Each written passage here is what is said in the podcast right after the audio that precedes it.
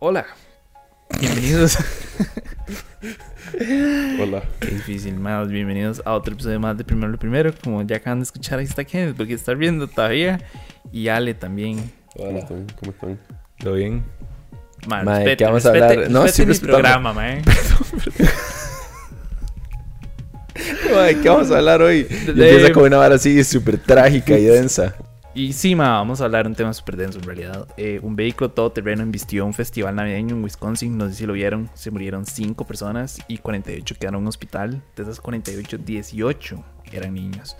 Eh, por ahí estaba leyendo que el principal sospechoso es un señor, bueno, es un hombre llamado Daryl E. Brooks y que lo van a imputar por homicidio intencional.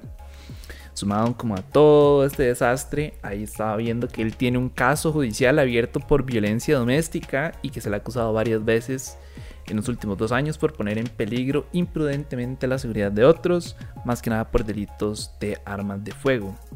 En realidad no se sabe por qué es que este señor tomó la decisión de, de investir este festival, pero dicen como que o estaba huyendo de un accidente de tránsito o que estaba huyendo de una confrontación doméstica. Y, y yo no sé, a mí como que... Yo a veces puedo pensar como qué pasa en la cabeza de estas personas para pasarle por encima a alguien. O sea, como que yo entiendo que a veces es frustrante estar en una presa. O, madre, no sé, ir por algún lugar y que esté una huelga o que haya como un montón de carros. Y es como... Pero las motivaciones de esta persona eran... ¿Se saben? No se sabe. No, no, no se Del sabe. todo. Nada más están diciendo que se Porque cree. esto cuando ha pasado antes siempre ha sido como de un lugar de odio, como un acto terrorista, ¿verdad? En Estados Unidos. Y qué loco que en Estados Unidos pase tanto esto, mae. O sea, es Sí, a cada rato. muy... Cada Ajá, a cada rato pasa. O sea, ha pasado hasta en festivales de música, mae, que di, alguien entre y con un carro y empieza a atropellar gente, mae. No, no, de, al menos O que en, mate en- como... en desfiles siempre pasa. Ajá. como O en marchas, sí. Marchas y Había desfiles. pasado en una marcha de Black Lives Matter, mae, Ujú. cuando Trump era presidente. Y, mae, qué, qué triste y qué duro que, que siga pasando eso. Pero, mae, ¿qué vas a decir de que se cree que... No, no, no, que es lo que ha dicho, como que se cree que, o sea, él, él tiene su historial como de violencia doméstica, de armas, etcétera. Eh, entonces, di, que estaban diciendo como que puede que, o sea, se supo, se cree que o estaba oyendo un accidente de tránsito que tuvo, o que estaba oyendo una confrontación doméstica. Quién sabe qué pasó en la casa, y entonces el más estaba oyendo de esa situación. Ok. Di, pero en realidad, di, era un festival, me explico. O sea, es como el 15 de septiembre y que alguien meta una RAM y le pase por encima a todo el mundo. Eran escuelas como tocando bandas, eh, nada más estaban celebrando Navidad. O sea, no, es como, no siento como que el mate tuviera como un odio específico hacia la ujú, Navidad y dijera como, "Ma, me cago en la Navidad, voy a matar gente. Me explico. Entonces, como. Y yo no sé, y he visto como que eso es una hora súper normal últimamente. Y como aquí en Costa Rica, cada rato la gente se baja a agarrarse a golpes el carro. Yo no, o sea, no sé cómo. O sea, ¿usted cree, cree que la vara fue como road rage del mae? Ah, puede ser. O sea, di, am, más allá del- de, lo que dice las autoridades, de que está oyendo de esto. di, yo no sé, hay gente muy zafada, ma, hay gente que uno le toca el pito y se enoja. O por ejemplo, hoy que venía para acá, eh, más estaba haciendo una curva, saqué un taxito del carro porque no veía. Ma, el carro que, que estaba doblando hacia la izquierda, digamos, que, que pasó al frente mío para doblar, mal más me quedó viendo con unos ojos como de este imbécil que me va a chocar, se va a tirar o qué. Es como, ma, nada más aquí un toquecito del carro porque no, no veo y no me voy a tirar si no veo, me explico. Y la gente como que últimamente está esperando cualquier motivo para bajarse y Ujú. pegarlo a uno. Entonces, no sé, es como preocupante. Sí, más allá del hecho, como decía Kenneth, a mí me parece extraño que alguien nada más... Bueno, y sí, como que ah, uno esperaría que algo así esté motivado religiosamente o alguna razón de odio o así. Pero también, bueno, yo tengo familia en Wisconsin y, y como que hace poco, o sea, no hace poco, sino en los últimos años, creo que algo ha venido pasando con el pueblo de, de Wisconsin. Bueno, no sé si vieron esta serie de Netflix que se llama Making a Murderer Ajá. de Stephen Avery, todo ese caso es en Wisconsin, mae, este, acaban de absolver a este mae, Cal Rittenhouse, Ujú. este, el mae que disparó a dos personas en una protesta de, Ujú. de Black Lives Matter, también en Wisconsin, este, mae, ahora pasa esto, y el gobernador, ¿verdad? Entonces, Wisconsin siempre ha sido como este estado que es como medio azul, medio rojo, Ujú.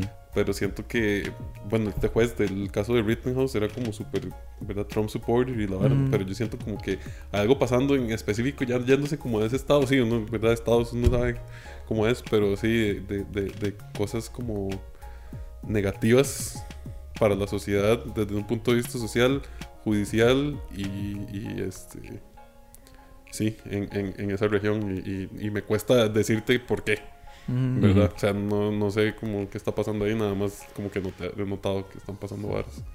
Sí, llegaron como un punto de quiebre o algo, no sé, Ujú. en realidad. Eh, lo otro que quería hablar era de las elecciones en Chile.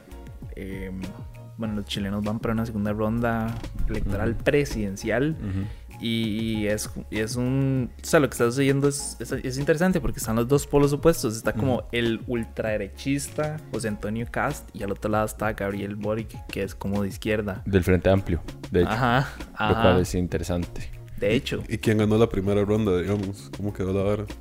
Ma, hubo como un empate técnico, como Ajá. 39%. 39%. Ajá. Eh, entonces es súper interesante como que, que como... Ujú. Ver si eso se replica en Costa Rica. eh, justo, ese es el punto al que quería ir, como, man, qué interesante eh, esa tendencia como que se ha estado viendo Ujú. últimamente a lo largo de Latinoamérica, en el mundo, pero como en Costa Rica. Es lo que hablábamos ahora en el podcast, que pronto va a salir de qué pasa, no pasa nada.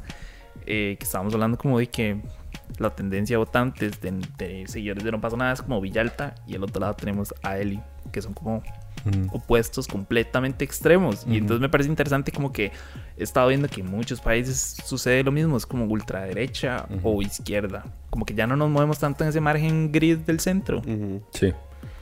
Sí. Ma, el caso de Chile es súper heavy porque, ¿verdad? Por todo lo que ha venido pasando. O sea, intentaron destituir a Piñera por todo este, los, por los papeles, ¿cómo se llamaban? Por los, Los Pandora. Pandora. Papers. Ajá.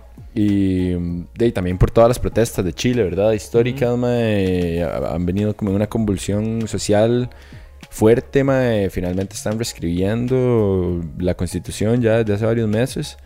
Y mm, de, es interesante el caso de Chile, ma, de ver qué va a pasar. Eh, pareciera, pareciera, por todo el tema de las protestas, por todo el tema de reescribir la constitución y todo, como que hay muchísima gente, hay como una buena cantidad de la población mae, que está cansada, en serio, y está cansada como de tener una constitución que viene de una dictadura eh, de derecha. Entonces creo como que en este caso como que el péndulo se está devolviendo un toque hacia la izquierda. Mae, em, entonces, de fijo, hay como varas en las que se puede llegar a aparecer en Costa Rica, pero afortunadamente no tenemos como ese Sí, sí, por supuesto, contexto historial. tan pesado, histórico, eh, en el que tal vez sea como más claro como pensar hacia qué lado se van a mover las varas, no sé.